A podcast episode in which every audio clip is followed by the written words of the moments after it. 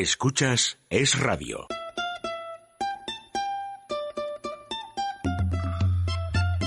Déjate de historias con María José Pelaez. No vamos a empezar con que todo está mal. Hoy no. No se vaya a afligir, escoja sonreír. Que no toca carbón. Orientemos la antena lejos de la pena hacia el multicolor. Hoy nos vamos de viaje a cambiar de paisaje. Solitos tú y yo. Me ha dejado mi novia.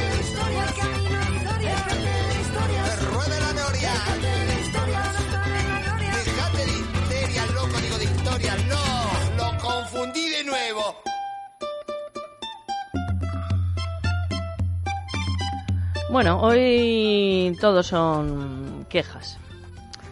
Repsol es una multinacional energética y petroquímica española con sede social en Madrid, que fue fundada en octubre de 1987. En su origen estuvo conformada por la agrupación de una serie de compañías, previamente pertenecientes al Instituto Nacional de Hidrocarburos, con actividades en la exploración, producción, transporte, refinamiento de petróleo y de gas. Además, produce, distribuye y comercializa derivados del petróleo, productos petroquímicos y gas licuado y vende gas natural. Y la casa donde vivo, cuando la compré, pues era el servicio que tenía Repsol y como tal lo contraté. Hace unos años, como tres aproximadamente, dos, tres años, vinieron a visitarme unos comercializadores de la madrileña red de gas.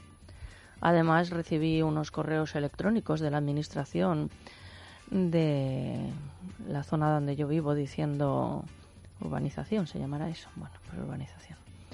Diciendo todas las ventajas que nos iba a ofrecer madrileña red de gas, lo poco que íbamos a pagar en los recibos. A mí es que como nunca me ha pasado eso, generalmente cuando se cambia te ofrecen todo eso, pero luego encima pagas más. Y por si fuera poco, se tenían que meter con unos tubos por mi cocina y no sé, organizar unos estropicios que se podían evitar pagando otra cantidad de dinero. Así que yo dije, bueno, pues digo con Repsol, no es porque me cobraran poco ni me trataran bien, sino porque es lo que había. La madrileña Red de Gas es la primera compañía de la península ibérica que opera una red de distribución de forma completamente independiente del resto de los negocios de la cadena de valor de gas, constituyendo, por tanto, dicen, el primer ejemplo de separación completa de redes y comercialización del mercado energético ibérico. Eso dicen. Es también la tercera mayor compañía de distribución de gas en España por número de puntos de suministro y actualmente cuenta con más de 835.000. Inició su actividad el 1 de mayo de 2010 en 38 municipios de la Comunidad de Madrid. Bueno, yo no sé quién se lleva aquí el dinero ni cómo se lo llevan, pero el caso es que de la noche a la mañana, hace unos meses, me encuentro que me mandan una red, los de un correo, los de Repsol, diciendo que ya no soy de Repsol, que ahora voy a pertenecer a Madrileña Red de Gas y los de Madrileña Red de Gas me dan la bienvenida a algo que yo no he aceptado. Los recibos que han llegado de la madrileña red de gas, y llevo viviendo 14 años en esta casa, no los he conocido en la vida. He llamado para protestar, me han tratado fatal y no he tenido tiempo, pero ya le he pasado todos los datos para que sea pues mi, mi abogado quien se ponga en contacto con ellos y hagan la reclamación pertinente. Pues hoy me llama un señor de la madrileña red de gas que dice que me tiene que venir a visitar porque claro, debo ser como Asteris, ¿no? Hay un reducto de, en el imperio galo que tienen que entrar en mi casa a meter no sé qué tubos y no sé qué cosas. Pues mire ustedes que no, que no. De verdad, que hacen con nosotros lo que les da la gana. Y por si esto fuera poco, pues no sé qué nos tiene preparada la alcaldesa hoy en Madrid, pero he estado en la calle Princesa eh, sin lograr llegar a Gran Vía, logrando escapar por unas calles alternativas una hora y treinta minutos. Y casi no llego al programa de radio. Por eso le decía, me disculpan, hoy todos son quejas. Déjate de historias con María José Peláez. Es radio. ¿Para qué sirve un abogado? Cada vez tenemos menos tiempo y aumenta el número de personas que tienen un abogado. Un abogado es un profesional cualificado, preparado, que gestiona los problemas que el cliente le propone. Existen además muchas formas de contratación, ya que pueden hacerlo por meses, al año o eventualmente. Si huye de las sorpresas y no conoce los pasos que ha de seguir o piensa que su caso apenas tiene solución, es el momento de acudir a un buen especialista. Gabinete Jurídico Personalizado. teléfono 91 570 18 85. Gabinete Jurídico Personalizado 91 570 18 85. Es radio. Teresa, si te digo Tracia, ¿qué pensarías? Pues que la T es de televisión, la R corresponde a radio y A de audiovisuales. Irene, ¿y entonces qué hacemos con las últimas tres letras? Muy fácil, María José. Compañía de televisión, radio y audiovisuales. Pues sí, así es Tracia Producciones, especialistas en comunicación y publicidad en radio y televisión. Teléfono 91 543 77 66. Tracia Producciones 91 543 77 66.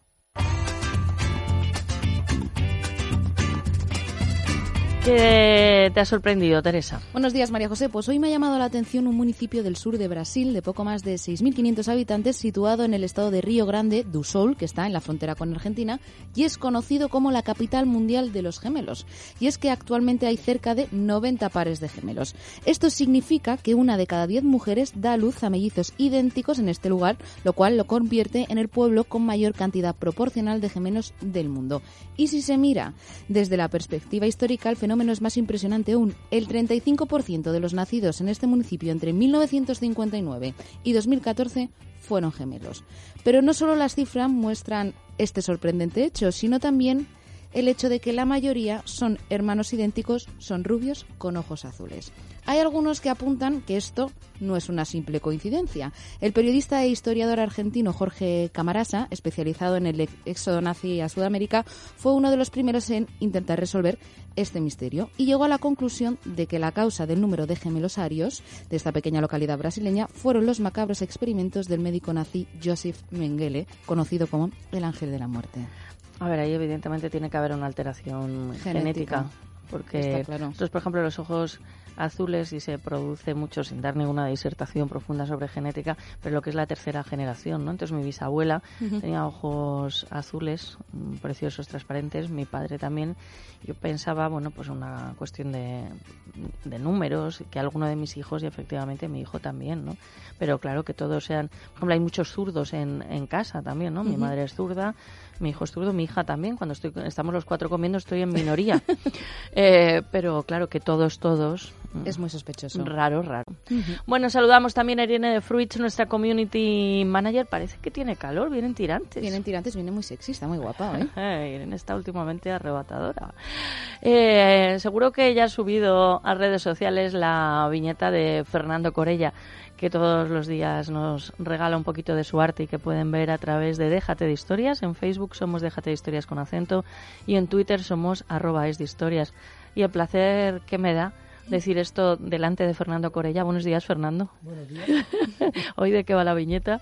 Bueno, la viñeta no podía ser de otra manera. Este fin de semana el PSOE tiene una cita eh, importantísima y bueno, yo he enfocado eh, la decisión que tienen que tomar de cuál va a ser su futuro, cómo lo van a enfocar y he dibujado dos galgos. Uno le dice al otro algo así como, es que no la tengo delante, pero era algo así como eh, el PSOE tiene que decidir si eh, ganar los votos que se le fueron por la izquierda o los que se le han ido por la derecha. Y el otro galgo dice, pues si se persiguen dos liebres a la vez, no se caza ninguna. Es así, María Gracia, la viñeta. Buenos días. Estaba, buenos días, buenos días, me encanta de estar con vosotros y, y compartir este ratito. Me he ido corriendo, corriendo a nuestro a nuestro mural, a nuestro muro de, de la peña periodística Primera Plana y hoy ¿qué te ha pasado? ¿Te has dormido? ¿He ido a buscarlo y no está? No, ¿Te has dormido? ¿No lo has colgado? sí, sí. Es que le hemos hecho venir a la radio. Eh, eh, tenía el teléfono rápido y digo, lo abro y veo la viñeta y se la enseño para que vea lo que dicen los galgos. Pero, ah, sorpresa, no estaba. no estaba. Bueno, saludamos también en realización técnica al hombre sensato, al veterano del grupo. Hola, hola, nos dice Luis Alonso. Al frente del área cultural, Antonio Peláez. Y bueno, aunque ayer ya lo anticipábamos, pues confirmar a todos los oyentes que se han preocupado y que han preguntado por nuestra compañera Jessica Sánchez Caballero, pues sí que efectivamente aquí mis compis se buscan unos pretextos para no venir a la radio, porque digo yo, si ayer ha sido mamá, ¿qué problema tenía por haber estado un rato antes y por estar hoy aquí? La verdad que el niño es espectacular. enhorabuena. las fotos de Bruno, ¿verdad, Teresa? Es impresionante, es monísimo, de verdad es guapísimo. Además tiene un montón de pelo, me ha sorprendido. Pero bueno, Los papis son guapos. Y la, Sí. Pero y la boquita como... Bueno, ya, pero un niño recién sí, nacido... los recién Ujú. nacidos suelen ser más guapos después. Como que pero- una tiene esperanzas que mejore, ¿no? Pero este, como me decía Luis Alonso, dice, vamos, si es así de guapo, ¿cómo va a ser? No, no. Lo que pasa es que antes guapísimo. veníamos como con más sufrimiento, ¿no? Pero ahora los niños bien nacen muy relajados. Ah, porque serán unos inconscientes.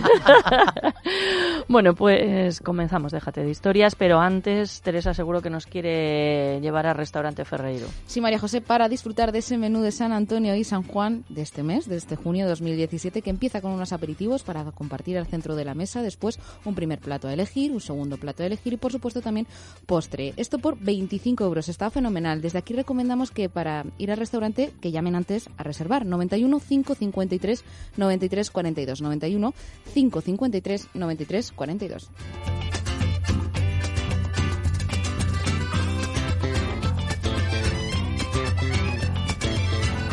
Déjate de historias. Es radio.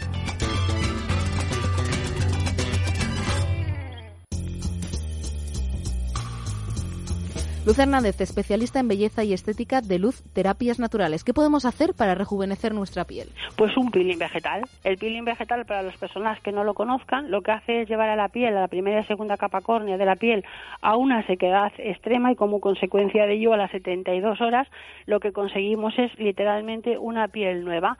Hay gente que se lo hace una vez al año como prevención del envejecimiento, porque no olvidemos que hace una regeneración, estimula nuestro colágeno de una forma completamente natural y reduce las arrugas, con lo cual un peeling vegetal sería lo más idóneo. Ujú. Primera consulta gratuita llamando al 91 578 1965 o acercándose a la calle Príncipe de Vergara número 28 91 578 1965.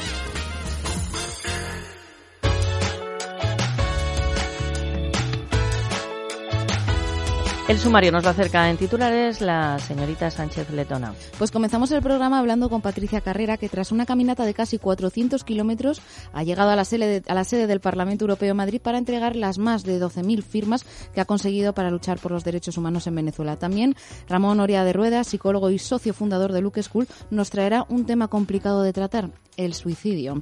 En nuestra entrevista musical recibimos la visita de la cantante sevillana Ana Reverte, que tras ocho años de inactividad musical regresa con su nuevo disco A Solas Contigo. Y vamos a saludarla, Ana. Buenos días y bienvenida. Buenos días, gracias. Aunque luego gracias. tendremos oportunidad de, de profundizar.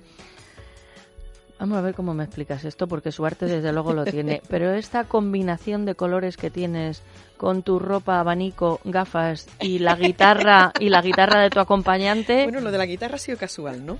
Sí. Lo, de, lo de la combinación, bueno, pues una también se, se quiere traer Sevilla, los campos de Sevilla, color naranja, ¿no? Ahora Ahí está, en- en Alberito. Claro. Entonces me, me traído a Sevilla aquí a Madrid. ¿Cómo está tu corazón en este momento? Mi corazón está mm, muy contento, eh, eh, feliz, contento y, y con ilusión, ¿no? Y eso es lo más importante del mundo. Sabes que muchos te queremos, te admiramos y que ahora seguro que hay muchos oídos de esos inquietos en la radio que dice, qué bien, otra vez con nosotros. Pues la verdad es que después de, de casi 10 años, de casi 10 años de inactividad, pues ya era hora de que apareciera. Desde Eh, luego. No ha sido, no ha sido, no ha sido por, por gusto ni muchísimo menos, pero bueno, aquí estoy y estoy con las mismas ilusiones que cuando empecé mi, mi carrera, o sea que, que aquí estoy. Y más sabiduría, que es lo que tenemos a estas edades Desde nuestras. luego. O por lo menos, o más inconsciencia también, que hablábamos antes de lo de los niños, que no viene mal.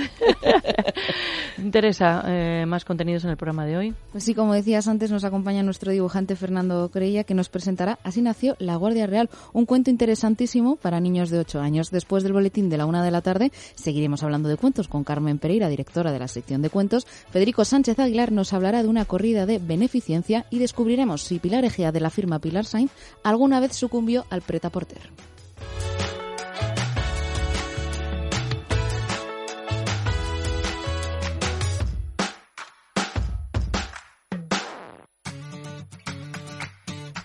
Si quieres ser presentador de radio o televisión, ejercer el periodismo y has estudiado para ello, pero te falta práctica, confía en los que lo han conseguido. Soy Teresa, había estudiado la carrera y hecho prácticas, pero con Tracia Producciones he conseguido trabajar en radio y televisión. Soy Irene, también había estudiado la carrera y hecho prácticas, pero nunca pensé que iba a presentar radio y televisión hasta que empecé a trabajar en Tracia Producciones. Ellas lo han conseguido, sí, pero tú también lo puedes lograr.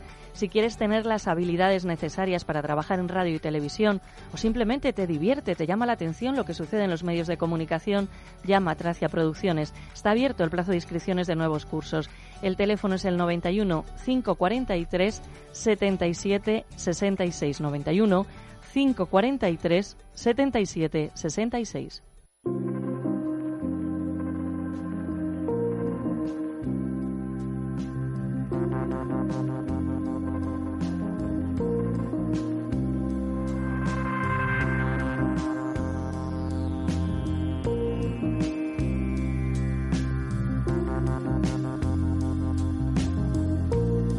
Damos la bienvenida a Ramón Oria de Rueda, psicólogo, terapeuta de familia y socio fundador en Luke School. Buenos días, Ramón. Buenos días, María José. Intentamos desde que iniciamos esta sección en Déjate de Historias responder dudas de los oyentes, cuestiones también que nos asaltan en la cruda o con la cruda realidad. Y esta semana en los medios de comunicación se ha dado mucho espacio al suicidio por informaciones que se han publicado sobre en qué provincias es más o menos frecuente. El tema del suicidio es un asunto delicado hasta tal punto que muchas cartas básicas de medios públicos de comunicación se, se evita, que hay, digamos, como un pacto no escrito eh, también. Lo que pasa que, bueno, estamos en época de fuera pactos. Eh, hablamos, Ramón, en definitiva, de un asunto muy delicado. Muy delicado, tanto, tanto que es un tabú para la mayor parte de las personas. De hecho, los psicólogos le llamamos autolisis o intentos autolíticos, usando un eufemismo eh, protector. Pero es un problema de un tamaño enorme. Provoca en el mundo más muertes a día de hoy que todos los conflictos bélicos. La OMS calcula que en el 2000 se suicidaron en el mundo un millón de personas y de 10 a 20 veces más de personas lo intentaron. En España se calcula que cada día se suicidan entre 9 y 10 personas. En 2009, que son los últimos datos del, Instituto Nacional de Estadística, 3.429 personas constan que se quitarán la vida. Claro, constan y dices bien. Hay otros que no salen en esta estadística. Mm. ¿Por qué? Es la primera pregunta. Sí, es una pregunta difícil. Es una combinación de factores, de factores biológicos, sociales, culturales y psicológicos. También hay circunstancias específicas que disparan la frecuencia de suicidios, como la pérdida de empleo. Estos años han sido muy duros en ese sentido. La depresión, el alcoholismo o una historia familiar de suicidio. El suicidio es una respuesta patológica ante la inseguridad o ante una pérdida insoportable. Los psicólogos decimos que hay dos sucesos especialmente predisponentes la pérdida de un hijo y la pérdida de la seguridad. Y en ese sentido la pérdida del trabajo supone para mucha gente la pérdida de la seguridad y afecta muchísimo a estos índices. La siguiente pregunta sería qué se puede hacer y no sé si podemos mirar al gobierno para reclamar alguna acción en concreto. Se puede hacer, podemos hacer todos, los profesionales de la salud, por supuesto, los periodistas como vosotros y todos los ciudadanos. Y también los gobiernos, como dices. Y de hecho se está haciendo hace ya un año y medio, los grupos parlamentarios eh, suscriben una proposición en la que se pide al Gobierno que aborde eh, el tema del suicidio de una forma multidisciplinar, que incluye la acción de la educación, de la sanidad y las políticas sociales, y que se estudie qué es lo que pasa y que desencadena esos procesos suicidas. Como siempre, Ramón, en positivo. Mm. Vamos a pensar en prevención. ¿Qué aconsejas? Eso es lo más importante, efectivamente, trabajar sobre la prevención. Niños, adolescentes, ancianos y personas en riesgo de exclusión son los grupos sobre los que hay que incidir porque la prevención funciona. Colegios, instituciones penitenciarias y residencias geriátricas son quizás el ámbito más importante de actuación para prevenir el suicidio. Y siempre con la premisa de que muchos de los casos están asociados a trastornos mentales, tales como depresión, esquizofrenia o consumo de alcohol. Entonces, especial atención a esos casos. Bueno, entre los muchos que has mencionado estamos los medios de comunicación. Mm. ¿Cómo podemos, qué podemos hacer? Yo creo que lo hacéis o lo hacen casi todos, desde luego. Es importante que no glorifiquemos ni embellezcamos el asunto para evitar contagios. Eh, de hecho, como decías, hay guías de prevención de suicidios que publica la Organización Mundial de la Salud o cada medio específicas ¿no? sobre el tema. Y la Organización Mundial de la Salud dice que la mayoría de las personas que se plantean la idea del suicidio son ambivalentes, es decir, que no están seguras de si quieren o no quieren dar ese paso. Y dice también que uno de los muchos factores que puede llevar a una persona vulnerable al suicidio es la publicidad sobre ese tema en los medios de comunicación. Bueno, yo diría la mala publicidad, más que la publicidad. Y diría también que creo que es hora eh, también de dejar eufemismos, eh, pero debemos tener en cuenta cinco o seis cosas. No entenderlo como una respuesta entendible ante una situación por dura que sea, no aceptarlo como tal, evitar eh, fotos e imágenes, no darle titulares, recordar, esto es muy importante, que nunca es resultado de un solo factor, ¿no? porque desgraciadamente a veces el titular es eso, se suicida por tener muy en cuenta siempre, en primer lugar, eh, a los familiares que quedan a la hora de ese titular o de esa, o de esa descripción. Siempre lo primero deben ser los familiares, como cuando hemos hablado de terrorismo, siempre lo primero deben ser las víctimas. Y como siempre transmitir un mensaje positivo, porque suele estar relacionado con depresión, como hemos dicho, y la depresión es tratable, con lo cual podemos prevenir muy bien y dar soluciones alternativas, eh, como puede ser la ayuda para de profesionales para evitar que la depresión nos lleve a esa situación. El tema que ha abordado hoy Ramón y otros de igual calado y trascendencia los pueden encontrar en la página web lukeschool.es, lukeschool.es o en el blog El Plumier de LS, Plumier de Luke School. Para consultas profesionales el teléfono 679 691 365. Repito, 679 691 365. Ramón, un abrazo, buen fin de semana. Un abrazo, abrazo.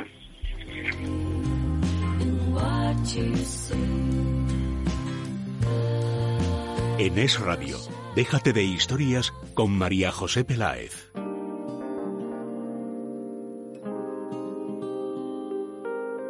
Vamos al centro médico de la doctora Escribano. Hablamos con Loli Navarro Ezquerro del Departamento de Atención al Paciente. Loli, ¿qué es la artrosis? Pues la artrosis en definitiva es el tributo que todos pagamos por el hecho de vivir.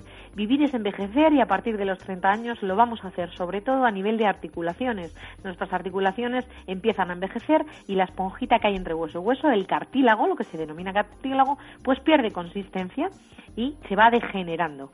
¿Qué es lo que nosotros logramos? Enlentecer ese proceso de envejecimiento que por otro lado es inevitable. Vamos a envejecer con calidad de vida, sin dolor y sobre todo sin el uso de ningún, tipo de fármacos, ni calmantes ni antiinflamatorios. Lo vamos a hacer de una manera eh, sana, sin provocar otras enfermedades paralelas a estas patologías eh, de. Claro que sí, tratamiento del dolor sin antiinflamatorios, primera consulta informativa llamando al 91 431 24 14. Están en Madrid, en la calle Goya 25, reciben pacientes de toda España. La primera consulta es gratuita, 91 431 24 14.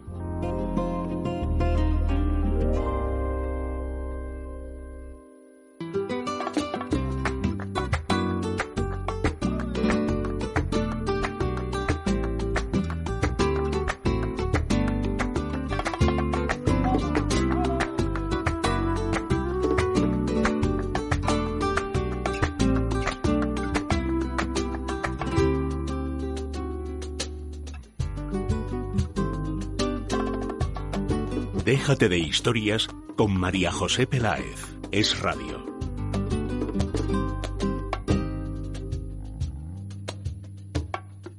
Enamorarse es compartir un corazón que va a estallarme.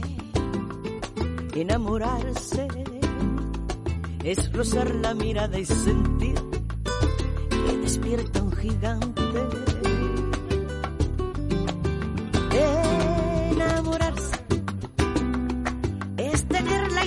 cada día de conquistarte. A ver, Teresa, háblame un poquito de Ana Reverte. Pues ella es cantante sevillana, aunque se inicia en el mundo de la canción en Cataluña, donde vivió desde muy joven y posteriormente cambió su residencia habitual a Sevilla. En sus inicios artísticos cantó en peñas flamencas de Sabadell y Barcelona, donde empezó a ser apreciada por su musicalidad y buen gusto, especialmente en cantes de ida y vuelta como la colombiana, aunque su discografía ha grabado un amplio abanico de palos flamencos. Sin dejar nunca el flamenco, se atrevió con otras músicas, siendo autora y compositora de muchos de los temas que canta, ya sea flamenco flamenco, ya sean otras músicas. Ha participado en certámenes tan importantes como mm, la Cuarta Bienal de Flamenco y en la Prebienal de 1990 en Sevilla. Tiene un primer premio internacional OTI en 1993, numerosos discos de oro y platino y un total de 30 discos en el mercado. Y hoy viene a presentarnos su nuevo trabajo, que vuelve con A Solas Contigo. María Gracia, háblame un poquito de Ana Reverte. Que te hable un poquito de Ana Reverte, para mí es un honor. Es un honor. Fíjate, cuando yo ni pensamiento tenía de, de ser artista, de ser cantante, ya escuchaba sus cassettes porque mi, mi padre la, la, veneraba y la adoraba y me enseñó a venerarla, a adorarla. Y lo que no tenía ni de mi padre ni yo es que un día nuestros caminos se iban a cruzar y conocería a la mujer, a la profesional, a la artista, a la compositora, a una mujer con una vida interior tremenda, tremenda, una mujer con una generosidad artística y personal igual de tremenda eh, yo coincidí con ella pues cuando yo comenzaba a promocionar, ya ella era una figura indudablemente. Y a partir de ahí nuestros caminos se fueron cruzando. Y era de esas personas que tú dices, es ese halo de, de fama, de importancia que tiene un artista y que luego cuando está a mi lado es Ana. Es Ana y para Ana yo soy María ha sido una persona puntal en mi vida porque cuando ya mis maletas recorrían España y estaban eh, un poquito plegadas en el mundo discográfico, eh, coincidimos en un pueblo y ella me dijo, niña, ¿tú por qué no grabas ya un disco? Me zarandeo en el momento justo. Y a mí que me dijeran a reverte eso, me hizo ponerme en marcha, puso en mis manos productores, compañía discográfica, eh, buenos músicos y María Gracia con los ordenadores reinició andadura gracias a Ana Reverte. Pero sobre todo Ana Reverte es una mujer que hoy te voy a contar la anécdota. He ido a recogerla a la estación del AVE. Sí. Me he puesto la primera para que a Ana no le faltara de nada porque ahí estaba su amiga María Gracia. Para traérsela para acá. María bueno, Gracia, pues que es un mujerón impresionante que va vestida de rompe y raja con su. De rojo y blanco. Sí, sí, vamos, que se te ve. pues eh, para que eso, para que se me viera, me puse la primera. Aún así, se me han adelantado unos fans que estaban ya esperándola con discos para que la firmara y digo, bueno, llevársela usted a la radio porque vamos, la lleváis, la lleváis en parmito. Qué bueno. La adoran, la quieren porque indudablemente es una mujer que toca mm, no solo los palos del flamenco, puede cantarte baladas de una manera, boleros de una manera, porque esa ductilidad que ella tiene en su voz y en el buen gusto cantando la hace que pueda manejarlo todo y todo igual de bien desde una, valer, de una balada, un tema de Jabrel, un tema de Adamo, o, ese enamorarse que tan bonito lo hizo, y porque ella es sello. Ella es sello. Decía el maestro Barderrama que tengo un sello y ya despuntará Ana Reverte sello y cuando Ana Reverte abre la boca todo el mundo dice Ana Reverte. Eso es un pie puesto en el mundo del estrellato. Desde luego, está fenomenalmente acompañada por Alberto Fuentes. Alberto, buenos días, bienvenido. Acércate al micro que ya sé que lo tuyo es la guitarra. Estábamos disfrutando viendo cómo, eh, cómo acaricias, como ese instrumento bueno, ¿qué puede ser? Dice, bueno, pues un poquito de madera y unas cuerdas, ¿cómo puede llegar a adquirir unos sonidos tan espectaculares? Háblame tú un poquito de Ana Reverte. A mí me hace mucha ilusión acompañar a esta pieza de artista, porque aparte yo también tengo anécdotas de más pequeñito, pues ella ha coincidido con, con mi padre, que también es artista, Juan Ramón Fuentes, y ha sido la madrina de mi padre en televisión, y, y bueno, se conocían, y yo lo veía desde la televisión en mi casa de pequeño. Entonces hoy para mí también es un día especial y, y lo vivo con mucha ilusión de estar aquí con Ana, claro que sí. Ana, Háblanos, háblanos de ti. Ahora te toca a ti, háblanos de ti. Me, muchas gracias, María, muchas gracias, Alberto, de verdad. Eh, yo tengo que decir, eh, a él no lo conocía, eh, conozco, a, a, su padre, que canta muy bonito, canta muy bien, y a María, ¿qué puedo decirte de ella? Si yo me puse en su camino, ella se puso también en el mío, con lo cual solamente tengo agradecimiento para, para ese pedazo de artista y ese pedazo de mujer, porque verá, se salta a la vista, ¿no? que además está tipazo, últimamente está tipazo, está que vamos. ¿Y de ti qué nos puedes contar, Ana?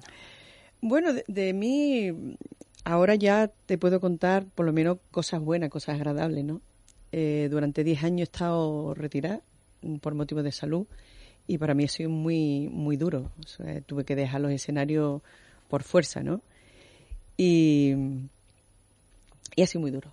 Ha sido realmente muy duro porque mm, tú te das cuenta que solamente sabes, sabes cantar. Cuando llegas a una edad y, llevas pues 40 años cantando, te das cuenta que dices, bueno, ¿y ahora qué hago yo si no canto? ¿Sabes? Y ha sido realmente duro porque aún eh, teniendo, conservando un- una voz, no podía estar en, en- en el escenario. Ha sido duro por, por eso y, y por muchas cosas más. Eh, la economía se te viene abajo, eh, la gente se olvidan de ti, que para mí casi es lo más triste, ¿no? Que cuando tú estás en todo lo harto, pues, pues qué bien, qué bien canta, qué, qué buena persona es. pero cuando tú tienes un problema como el que yo he tenido y, y, y te ves olvidada, ¿no? Por, por, por amigos que yo creía que, eran amigos y pues la verdad que te, da mucha pena, pero pero también es verdad que, de todo se aprende en la vida y eso sí que me ha llevado a ser más fuerte y mm, a valorar a los realmente, a los que son realmente amigos y a no hacerme caso de, gente que te dicen que bien está, que bien canta y, y bueno, y te quiero muchísimo. ¿Qué puedo decirte? Ha sido, para mí ha sido muy difícil, muy difícil, muy deprimente. Y, pero ahora, gracias a Dios, estoy, estoy muy bien, estoy con mucha fuerza, con mucha ilusión y, y casi con la misma ilusión que cuando, que cuando empecé, ¿no? Entonces, a mi edad, a mi edad, eso es muy bueno. Sí, señora. Y mm, yo quisiera saber, tú con Alberto, que habéis preparado, que estáis dispuestos a interpretar dos temas, un tema, 25, no sé yo por hacerme No, lo, que a la tú, idea. lo que tú quieras. Dos, dos sí, dos sí, dos sí, Sí, porque sí, antes de repasar el trabajo vamos a empezar a escucharle. Sí, a mí me encantaría decirte... em, Poco, María, que no, yo te no, quiero poquito, mucho, poquito, pero simplemente... no me- no me han dado una. ¿sabes? no, simplemente comentarte que para ser mujer en un mundo de flamenco de hombre, Mm. ya tienes que cantar importantemente bien, importantemente bien, fíjate la composición que te hago, para que pasen los años que pase, se la espere de la manera que se la espera. Y tocar los palos que toca, hace muchos años que no los toca, escúchame, nadie. Escúchote. Esta Pues es la valiente. Venga, ¿qué Bueno, a tengo que, interpretar? tengo que hacer una aclaración. El, este disco A Solas Contigo es un disco eh, muy mestizo. eh, No es mm, flamenco, tiene mucho de flamenco. Su esencia es flamenca, pero no es flamenco puro, el que se entiende por el flamenco.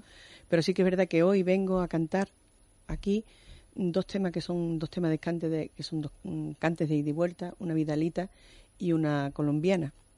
¿Por qué? En primer lugar, porque a mí me llena, me entusiasma esto, eh, Mm. eh, este tipo de cante. Y en segundo lugar, porque el disco está hecho con un montón de músicos, hay 34 músicos, colaboran 34 músicos en el disco, es un disco muy real, muy artesano, está todo tocado, es un disco de verdad, ¿no? Y aquí tenemos una guitarra y una voz, con lo cual tengo que ceñirme a unos temas para que se, y estoy convencida que él va a dar lo mejor porque además es un gran guitarrista. Por supuesto que sí, es un disco producido por Domi Cerralbo, grabado en Morón de la Frontera, Sevilla. Tenemos con nosotros en el estudio Ana Reverte, acompañada por Alberto Fuentes. Adelante.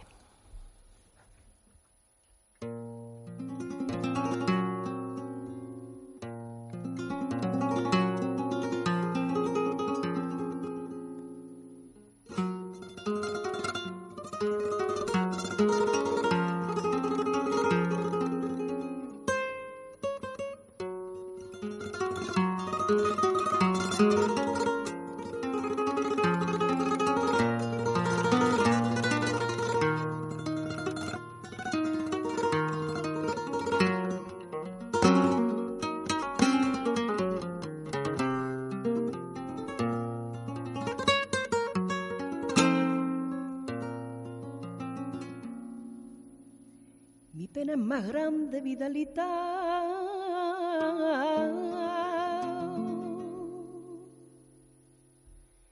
Mi pena más grande, Vidalita. Ay, porque va.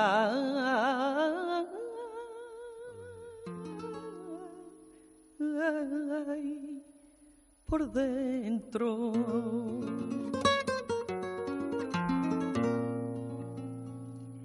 En ella te canto vidalita. El dolor que siento. Y en ella te canto vidalita y el dolor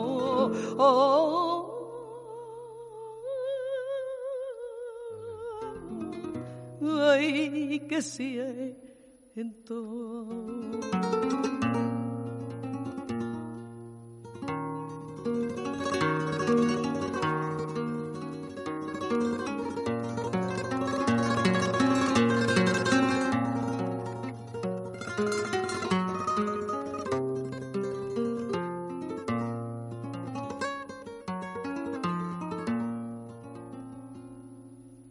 Ya se secó el arbolito donde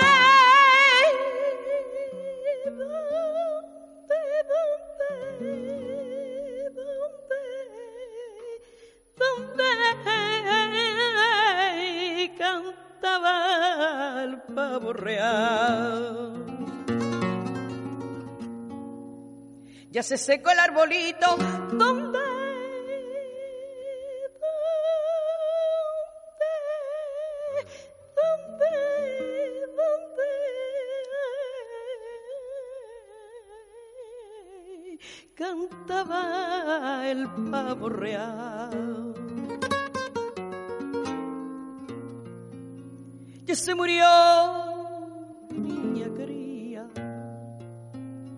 no la vuelvo a ver más así seca. el arbolito donde, donde, donde, donde cantaba el pavo real.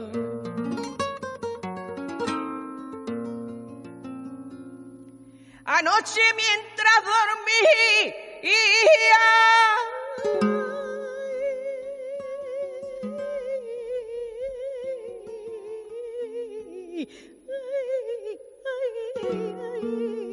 Anoche mientras dormía del cansancio fatigado. No sé qué sueño dorado cruzó por la mente mía. Soñaba que te veía y que me estaba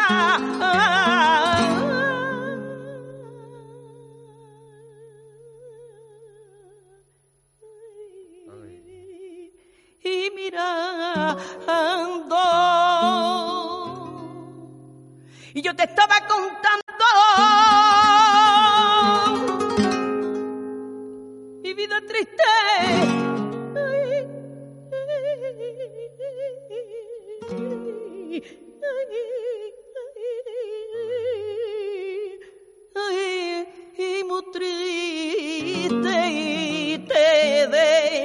Desapareciste y al despertarme llorando. Ay, ay, ay, y al despertarme llorando. Ay, un cañaveral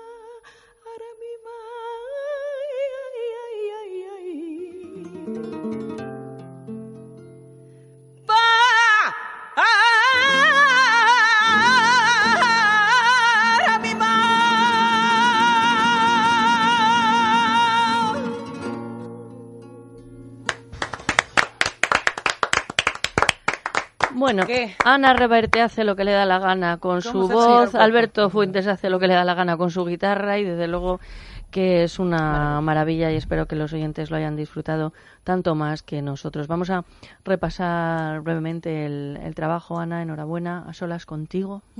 Sí, no podemos dejar escapar un tema que colabora Henry Méndez, uno de los artistas internacionales más reconocidos del momento. Se trata de la canción Si se calla el cantor y es una canción muy antigua de Horacio Guaraní, que murió con 90 años.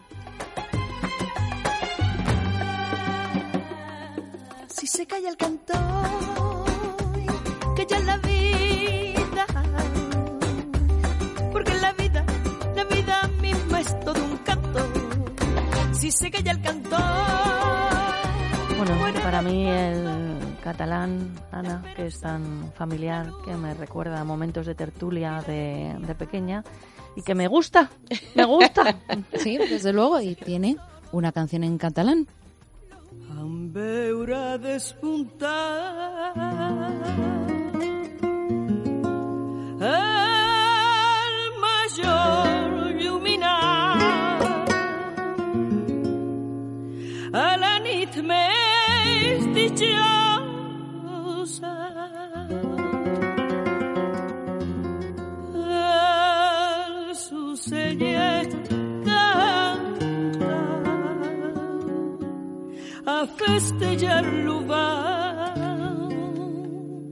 en melindró Una de sus tierras. Sí, una de sus tierras canta Mi Tierra.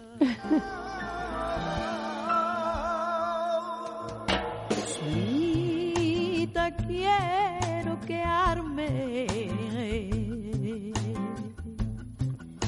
pa' acordarme míos, mi campo y mi olivares. A solas contigo tienen más información sobre el trabajo que está realizando Ana Reverte en la página web anareverte.com. Ana, no sé si te ha quedado por contar algo que consideres importante o que quieras decirnos y que no te hayamos preguntado. No sé, hay tantas cosas en la vida que... que Creo que decir, María pero- sí. Sí.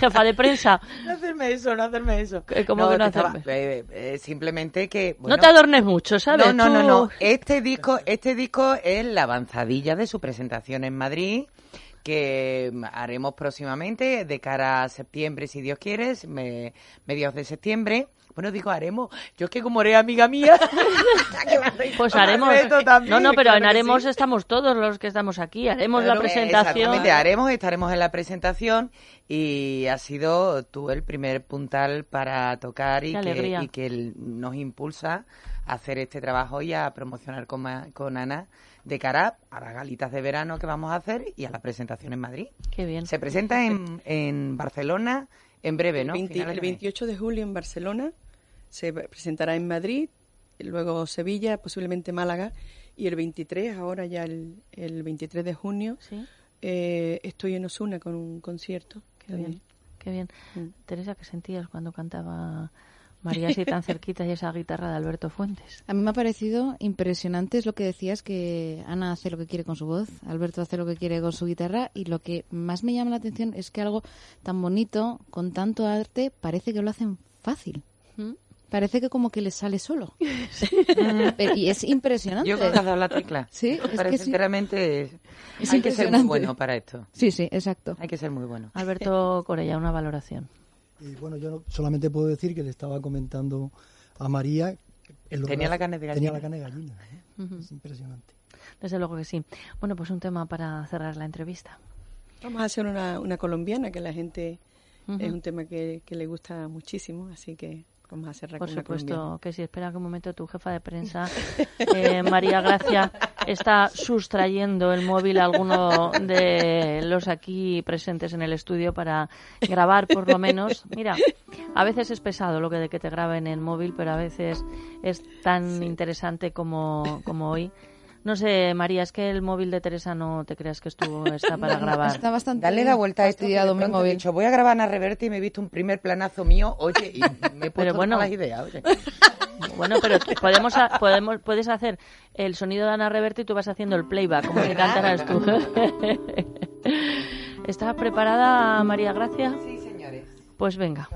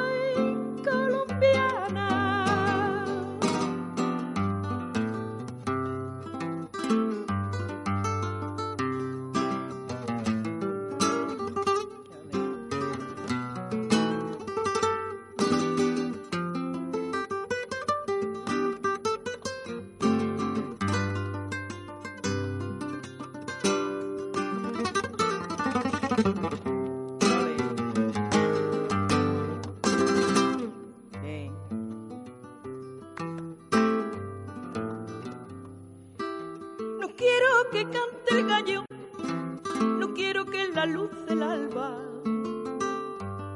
Quiero que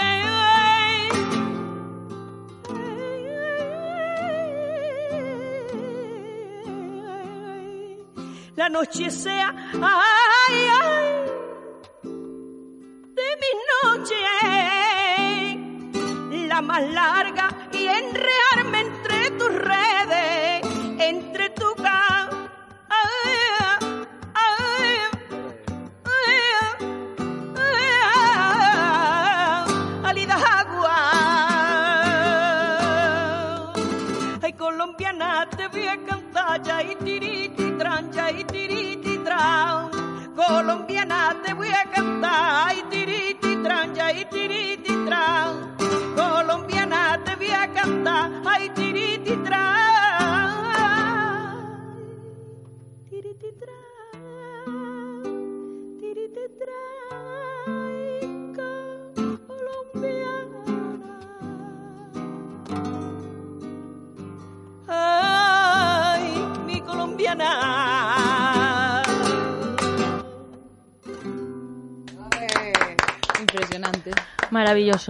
Mira, eh, Ana, no sé, me he cargado la mitad de publicidad de- del programa, casi todas las secciones, pero ha merecido la pena.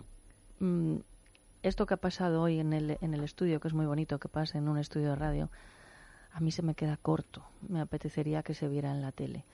Y, y no lo hablo por hablar. Te acordarás de lo que te estoy diciendo, porque cuando se me mete una cosa en la cabeza, este déjate de historias se tiene que ver en, en la tele. Tenemos con nosotros al maestro al maestro Corella. Te pido unos minutitos más, Sí, os sí. podéis quedar con nosotros en el estudio, ¿verdad? Vamos a presentar a, a Fernando Corella. Fernando nos acompaña todos los días a través de, de sus viñetas. Teresa, pero hoy viene con un motivo especial. Sí, hoy viene con un motivo especial, con presentarnos el cuento Así nació la Guardia Real, un cuento para niños de 8 años que cuenta una leyenda que ha creado una tradición que ha durado más de mil años.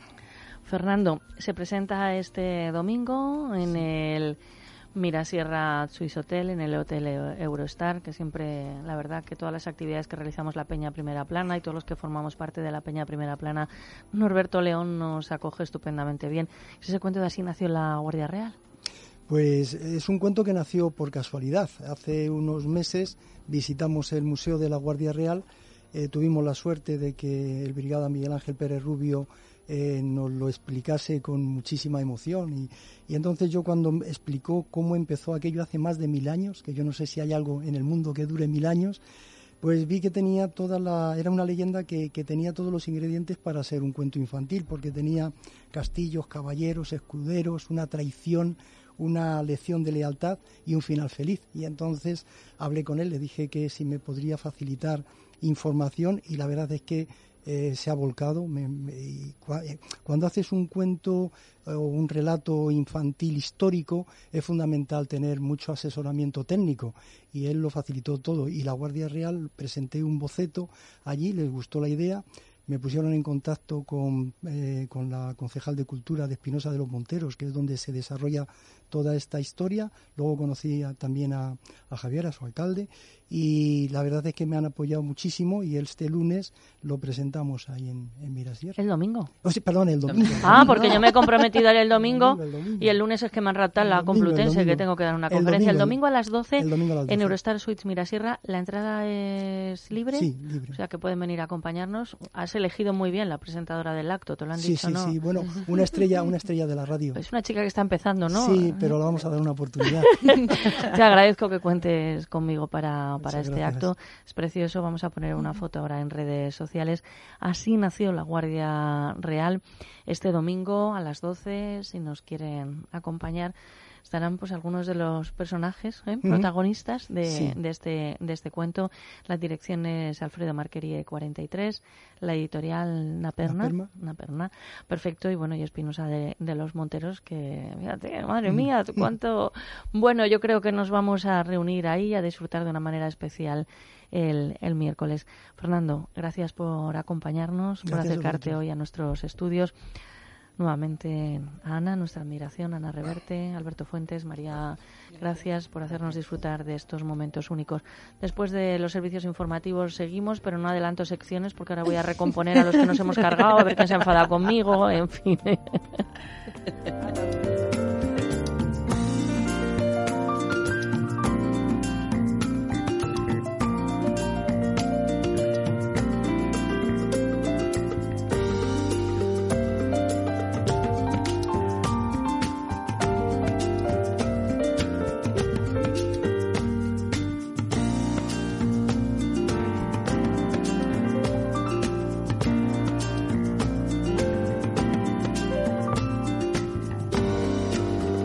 Es Radio, déjate de historias con María José Peláez.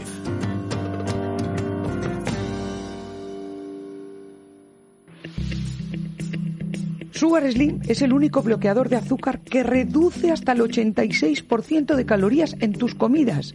Si quieres perder peso, no evites las calorías, simplemente bloquealas. Te lo recomienda Meli Camacho, Sugar Slim. Lo puedes conseguir en la página web www.parafarmaciadeconfianza.es, parafarmaciadeconfianza.es o llamando al 91 279 4700. Y ahora, si compras dos botes de Sugar Slim, te hacen un 40% de descuento en la segunda unidad. Aprovecha y llama 91 279 4700. Llévanos siempre contigo. Síguenos en nuestra cuenta de Twitter, arroba es radio y arroba libertad digital. Y sé el primero en enterarte de lo que está pasando.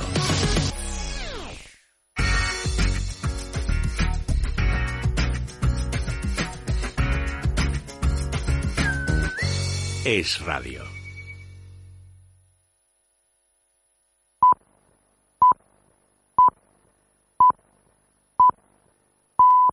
La una, mediodía en Canarias. Es radio. Servicios informativos. Saludos, ¿qué tal? Buenas tardes. El Partido Socialista contesta a Pablo Iglesias que esta mañana ha pedido a Pedro Sánchez que para desbancar al PP se aleje de Ciudadanos y se acerque más a ellos y a Esquerra Republicana de Cataluña. Responde Adriana Lastra con la que está Paloma Cuevas. Paloma, buenas tardes. Sí, ¿qué tal? Buenas tardes. Lastra, la que será número dos de Pedro Sánchez, ha contestado a Pablo Iglesias afirmando que las políticas y los futuros acuerdos del Partido Socialista los elige el Partido Socialista y no otra formación. Ha añadido que su postura frente a los partidos independentistas es clara. Palabras de Lastra tras inaugurar este Congreso Federal del Partido Socialista que arrancará oficialmente a las cuatro de la tarde y se alargará hasta el próximo domingo. Gracias, Paloma. Ya está ahora en el Palacio de la Moncloa, rueda de prensa posterior al Consejo de Ministros, donde el portavoz del Ejecutivo ha pedido a los socialistas que tras su Congreso Federal se pongan a trabajar mano a mano con el Gobierno para sacar adelante al país. El Gobierno, como es lógico, respeta, como ha respetado desde, desde el primer momento el proceso interno del Partido Socialista, pero lógico será que cuando acabe, cuando acabe el Congreso, cuando el señor Sánchez sea proclamado secretario general, lógico es hablar con el principal grupo de la oposición. Es bueno para el futuro de España llegar a acuerdos que tengan un amplio apoyo parlamentario.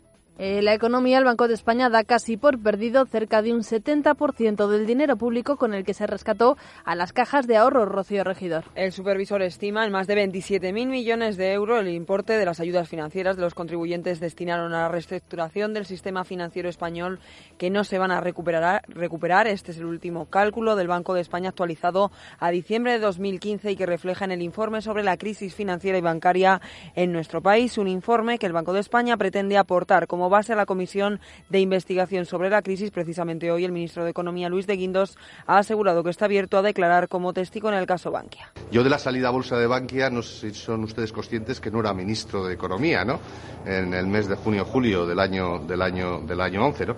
Pero por supuesto, todo lo que me pregunte el supuesto de que definitivamente se decida, pues eh, ya hice una declaración en lo que es el, la instrucción del procedimiento y por supuesto que estoy absolutamente abierto. En Crónica de Sucesos, la policía acaba de dar más datos sobre la detención de Pedro Luis Gallego, conocido como el violador del ascensor, que salió de la cárcel en 2013 por la derogación de la doctrina Parot, pero que fue arrestado ayer por violar al menos a dos mujeres en Madrid, Luis Miguel Palau. La Jefatura Superior de Policía ha asegurado que cuando Pedro Luis Gallego, más conocido como el violador del ascensor, fue puesto en libertad, no fue vigilado porque al cumplir su condena ya no era necesario.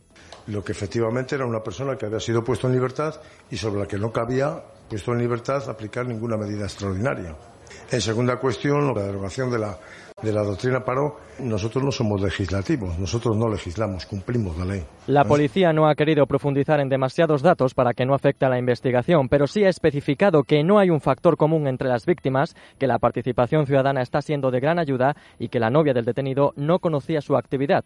No se ha concretado todavía ni el arma que utilizaba ni tampoco si las víctimas han podido reconocer a su agresor, que hoy pasa a disposición judicial. Gracias, Luis Miguel. Y en Londres, la policía británica acaba de abrir una investigación criminal por el incendio en el edificio de 27 plantas que ha causado la muerte al menos a 17 personas. Lucía Gómez. Una investigación criminal para determinar las responsabilidades en el incendio de la Torre Greenfield. La policía londinense ha nombrado un investigador jefe y en las próximas horas se darán más detalles sobre el avance de las investigaciones. Esta mañana la reina Isabel II y el príncipe Guillermo se han desplazado al centro habilitado para ayudar a los afectados en el incendio. Además, Theresa May tiene previsto visitar hoy a los heridos que se encuentran todavía hospitalizados. Gracias, Lucía. Hasta aquí el tiempo de la información. Recuerden que en media hora tienen una cita con toda la actualidad de la jornada de la mano de Juan Pablo Polvorinos en Es Noticia. Más información en libertadigital.com. Todos los boletines en esradio.fm.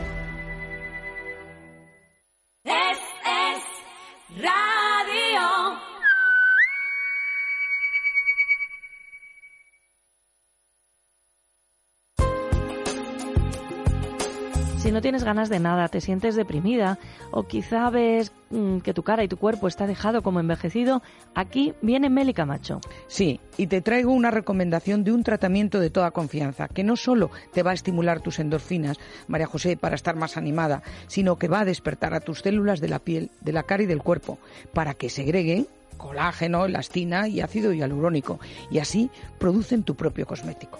¿Por qué, Meli, este tratamiento tiene tanto éxito? ¿Es un láser que tiene muchos seguidores? Bueno, pues muy fácil, porque mucha gente no quiere saber nada de inyecciones, ni de cirugías, ni siquiera de rellenos. Tienen miedo a cambiar las facciones de su cara. En cambio, con este láser te van a ver espectacular, pero no van a saber que te has hecho nada. ¿Qué tipo de láser es? Es un láser frío basado en estudios realizados en la NASA. Muy interesante. ¿Qué tenemos que hacer si queremos probarlo? Muy fácil, llamar a Fernando el Católico 23 al teléfono 910-069-642 y pedir hora para que te informe la doctora de todos los beneficios de este tratamiento. Láser frío, teléfono 910 069 642. Pueden llamar ahora mismo 910 069 642.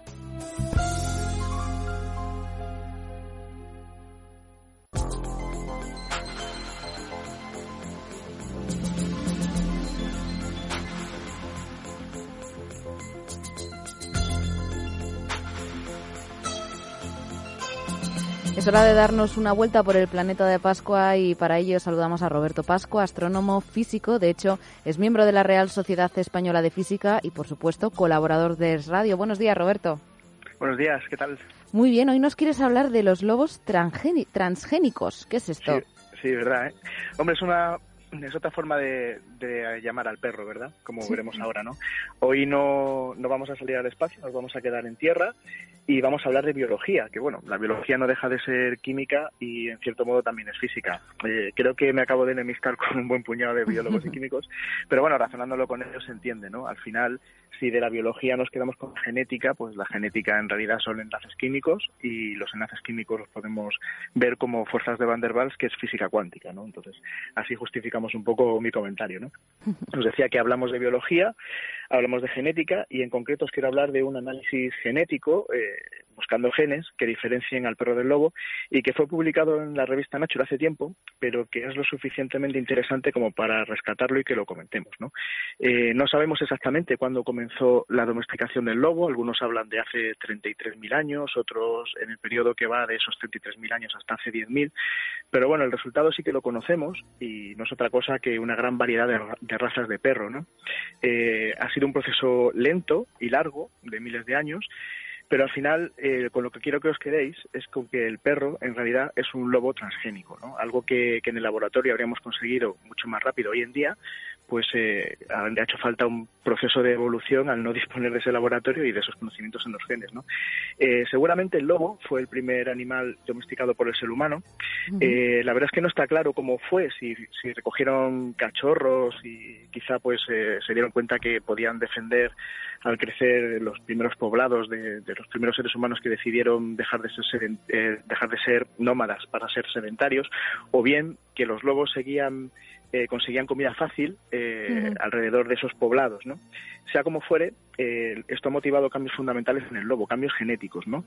Eh, cambios en la alimentación, por ejemplo. El lobo es carnívoro, mientras que el perro admite comer ciertos cereales, como puede ser el arroz, ¿no?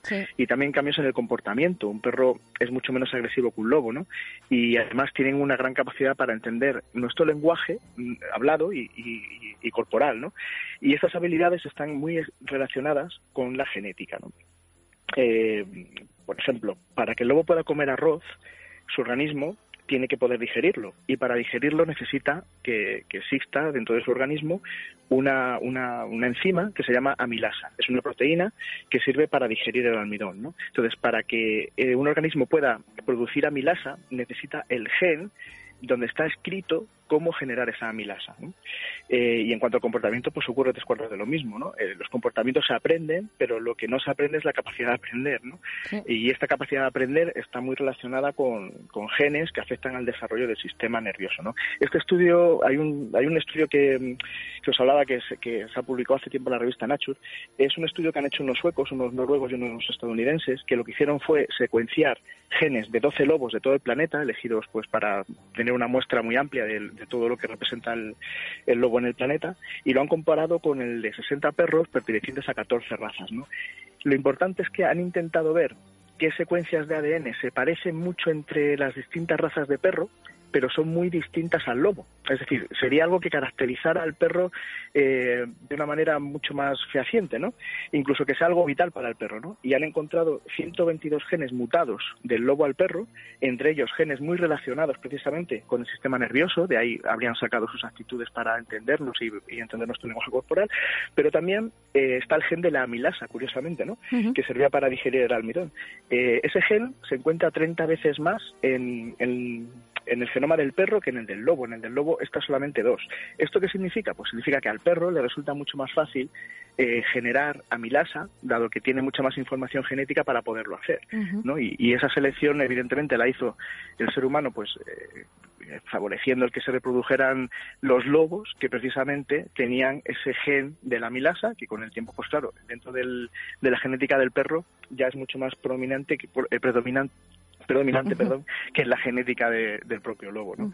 Como veis, son cambios genéticos, eh, han, muy, han muy, mm, han sido muy lentos en el tiempo, eh, por cómo se ha hecho, pero que en el fondo podemos decir que el perro es el transgénico del lobo, ¿no? o un lobo transgénico. Sí, y Roberto, ¿se sabe si pasa lo mismo con otros animales o es algo exclusivo del lobo y el perro?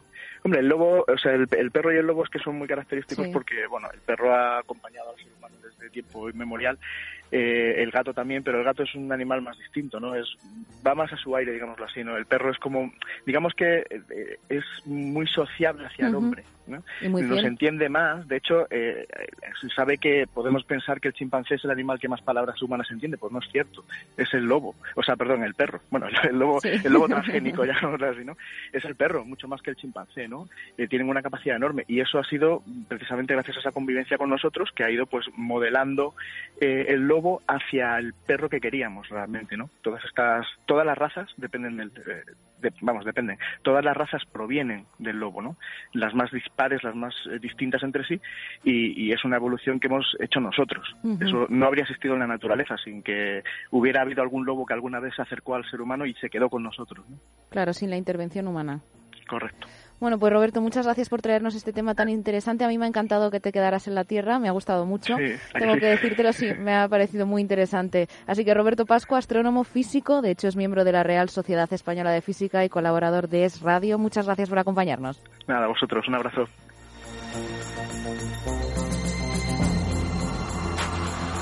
Déjate de historias. Es radio.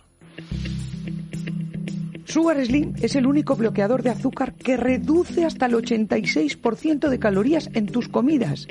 Si quieres perder peso, no evites las calorías, simplemente bloquealas. Te lo recomienda Meli Camacho, Sugar Slim. Lo puedes conseguir en la página web www.parafarmaciadeconfianza.es, parafarmaciadeconfianza.es o llamando al 91 279 4700. Y ahora, si compras dos botes de Sugar Slim, te hacen un 40% de descuento en la segunda unidad. Aprovecha y llama 91 279 4700.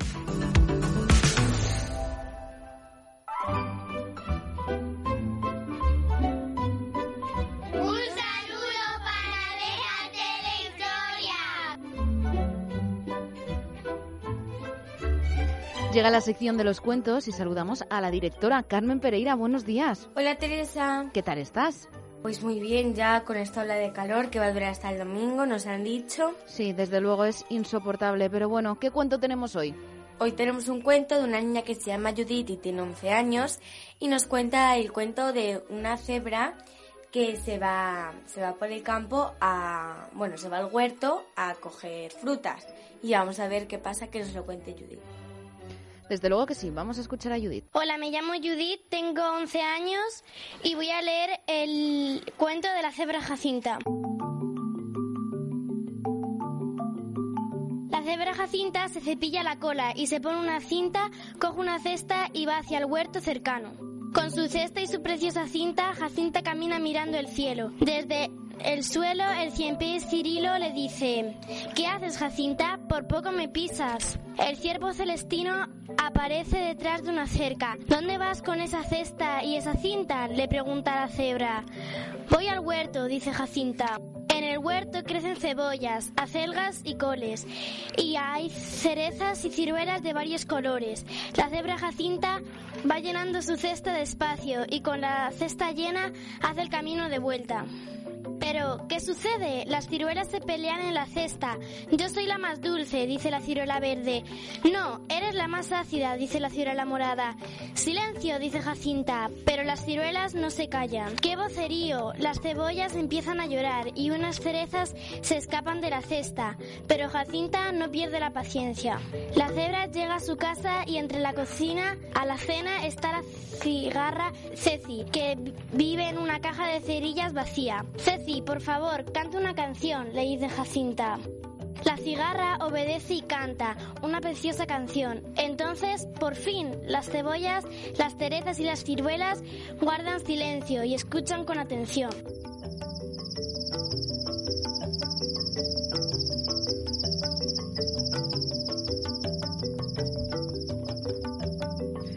Me ha encantado el cuento. ¿A ti qué te ha parecido, Carmen? Como habéis visto, se va al, al huerto, coge muchas frutas y verduras y se empiezan a pelear las ciruelas, unas cerezas se escapan, las cebollas empiezan a llorar. Entonces, pues llega a su casa y pues la cigüeña pues les canta una canción y pues lo que podemos sacar de este cuento es que como siempre un cuento tan bueno como el de Judith y una canción tan bonita como la de la cigüeña pues pueden arreglar las cosas ya que nos, nos hacen eh, atender y entender. Desde luego que sí, nos encantan los cuentos que tienen moraleja. Y bueno, espero que os haya gustado mucho, es súper fuerte y animamos a contar cuentos tan chulos como el de Judith. Y ahora da igual que haga calor, vamos a pasárnoslo bien y que paséis unas buenas vacaciones. Adiós, gracias. Hasta luego, Carmen. Muchas gracias por traernos este cuento tan bonito de Judith. Y como dices, hay que ver el lado positivo de las cosas. Vamos a hablar la semana que viene, que nos traerás otro cuento. Pero antes, recuerdo que si alguien quiere participar en esta sección, tiene que llamar al 91 400 86 36 91 400 86 36. Déjate de historias. Es radio.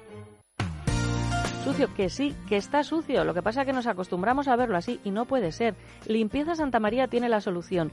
Limpieza y desinfección de sofás, tapicería de pared, moqueta y alfombras. Es una empresa española, familiar, con más de 20 años de experiencia. Viene a nuestro domicilio, lo limpia a nuestro domicilio y vamos en poquito tiempo, porque un sofá, por ejemplo, necesitan tan solo una hora, hora y media. Llamen ahora mismo a Limpieza Santa María 91 113 15 49. Son especialistas. 91 113 15 49.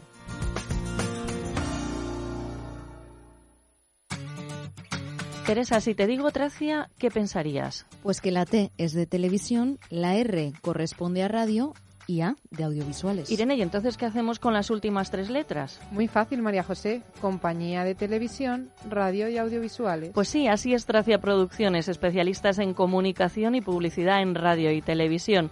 Teléfono 91 543 77 66. Tracia Producciones 91 543 77 66.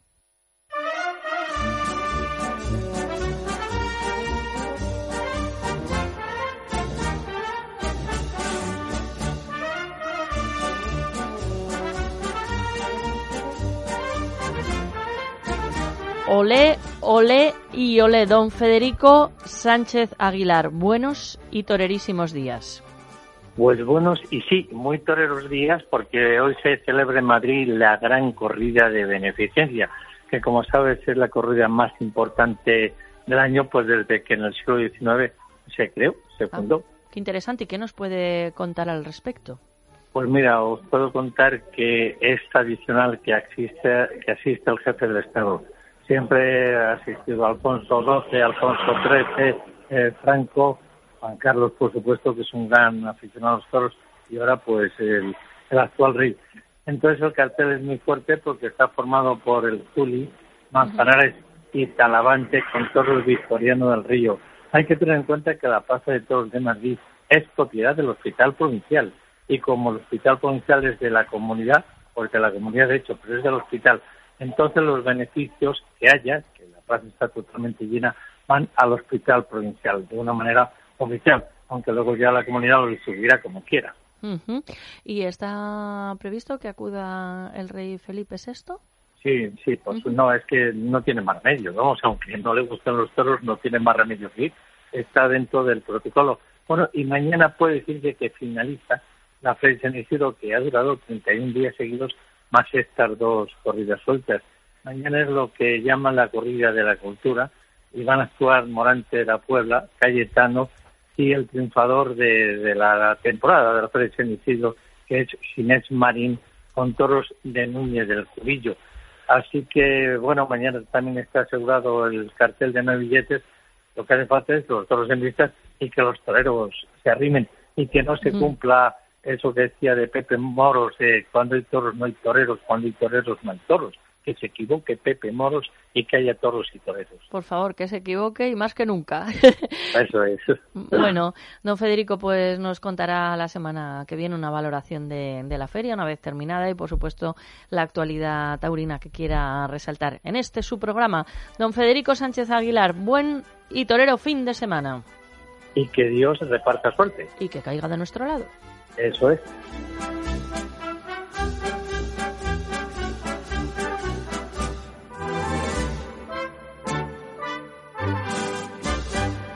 Tener una boca sana y bonita es posible. El doctor Cadena Duque es especialista en implantes y estética dental. Primera consulta gratuita, 91 543 34 97. Diseña tu sonrisa con el doctor Cadena Duque, 91 543 34 97. Claro que sí. Come, come close to me. I tell you, man, you will see. I like happy tree. Come close and then you will see. Well, every ball for me is another game. Recibimos a Pilar Egea de la, de la firma Pilar Sainz. Buenos días y bienvenida. Hola, muy buenos días. Teresa se va a atrever con una pregunta que no sé yo si es inconveniente. Allá voy. Con tantos años que lleva Pilar Egea de costuras a sus espaldas, me pregunto yo, ¿no ha tenido la tentación de sucumbir al preta porter? Tan cómodo, tan rápido de poner, vamos, sin Económico pruebas. Sí. Pues eh, la verdad es que dices muy bien. Pues claro, claro que sucumbí. Cuando el preta porter se puso de moda, yo estaba acabando el colegio, no te digo más. Bueno, más vale no decir, no sumar. Sí, estabas acabando el colegio. Entonces, yo estaba acabando ¿Tú el crees colegio. que alguien sabe cuándo se puso de moda el preta porter? Que no sé, era- puede ser en el Bueno, pues- 2014. pues, pero, oye, no te pases. bueno, pues el caso es que, claro, todas mis amigas y toda la gente empezaba a comprarse en las boutiques de moda que empezaba de, a ver con ropa súper ideal, que es lo que dice Teresa, comodísimo, te lo ponías y pues claro, yo hacía lo, lo que estaba de moda. Y entonces estuve varios años eh, comprándome ropa de preta porter, pero al final, ¿qué pasaba? Pues eh, yo estaba acostumbrada a otra cosa. Entonces, bueno, pues hay que tocar de aquí, hay que tocar de allí, hay que hacer no sé qué, ya total, y no me lo dejaban como a mí me gustaba. Eh, Yo contrataba modistas para que me lo dejaran bien. Entonces llegó un momento que tenía modistas para comprar, a- arreglar toda la ropa que yo me compraba. Y es que siempre recuerdo la frase de mi madre que decía, pero hijas mías, nos lo decía mi hermana y a mí, pero con lo monísimas que habéis sido vestidos siempre, ¿para qué queréis comprar tanta ropa hecha si toda la tenéis que deshacer? Y, y la verdad es que estuvimos años peleándonos con ella, pero al final, como pasa siempre, las madres tienen razón. Y además, eh, Pilar, hay una circunstancia que, bueno, que todos tiramos, ¿no? De, de preta porter, sobre todo si no conoces o no tienes a alguien de, de confianza que se ajuste a tu estilo, a tu economía, a muchas cuestiones. Pero es verdad que en esas camisetas o en esas chaquetas es muy difícil a veces eh, hacer un arreglo porque no hay, no hay tela. No, claro, si tienes que ensanchar, por ejemplo, es imposible, como no tengas un trocito de tela. Yo, yo fíjate, pienso que deberían vender el preta porter con un trozo de tela. Adicional, porque nos permitiría, aun gastándonos dinero, porque muchas veces son cosas monas, pero claro, te repingan de un lado, te, no te quedan bien y, y da igual que sea mono, pero sin embargo, con un trozo de tela, aunque la prenda te costara tres veces más, pero a veces merece la pena. Bien, eh, vosotros en Pilar Sainz también hay cosas, podemos decir que es de preta porter. Lo que pasa que es un preta porter a medida. Es que yo no sé cómo definirlo. Sí, no, es un, es una, es un preta porter por tallas. Lo que pasa es que, claro, si viene una persona que con una talla difícil, que de arriba es una talla, de hombros otra, de abajo otra, que soy mucho, no te creas que eso es tan raro, pues entonces ya se aplica la talla, pero se le hace un poco de medida, ya se cobra un suplemento, o sea, se le cobra el arreglo por adelantado. Pero también sale fenomenal de precio. Hombre, no es el pretaporter que te lo compras y te lo llevas, pero tiene mucho éxito, sale muy bien de precio. Sí, porque hay una, yo creo que tenéis en esa colección estupenda, bueno, con esos monos, a mí me están dando un resultado estupendo, eh, chaquetas, camisas, una base y también cada uno pues puede elegir sin necesidad de Claro. arreglos el color, hasta algún estampado se cambian los cuellos, eh, se cambian los adornos, el complemento, los puños. Una chaqueta, a lo mejor que es una chaqueta sport completamente, que te la pones para todo. Pues le puedes poner un aplique, unos puños de plumas, unos puños abullonados y ya tienes una chaqueta vestidita. Pilarscience.com tienen más información, especialistas en traje de novias, madrinas y en el día a día también, día a día elegante y cómodo. Teléfono de información 91 576 33 32 91 576 33 32.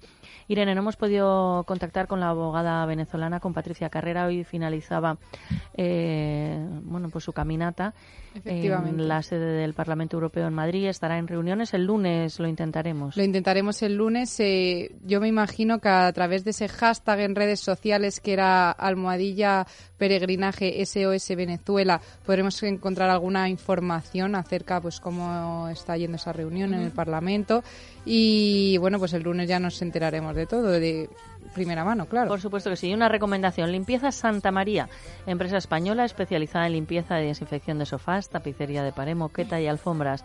Teléfono 91 113 15 49. 91 113 15 49.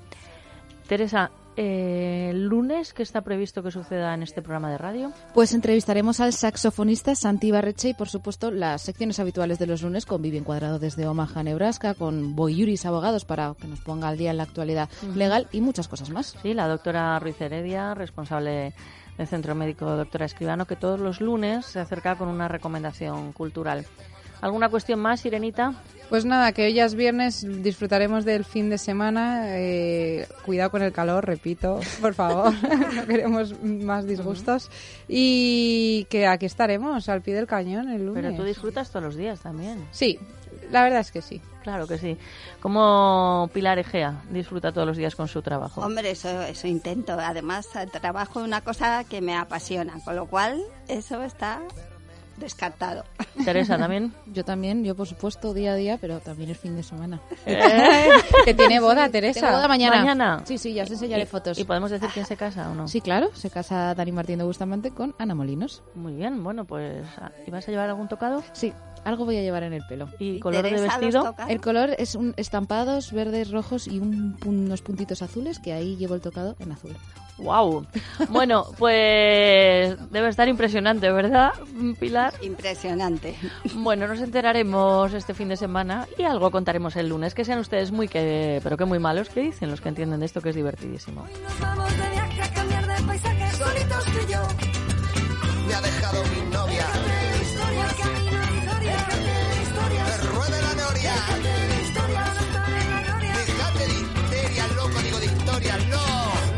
Confundí de nuevo. Con dolores no se puede vivir. Deje de sufrir. Centro Médico Doctora Esquivano le ofrece tratamiento sin antiinflamatorios. Primera consulta gratuita. 91 431 24 14. Tratamiento de la artrosis, osteoporosis y fibromialgia. 91 431 24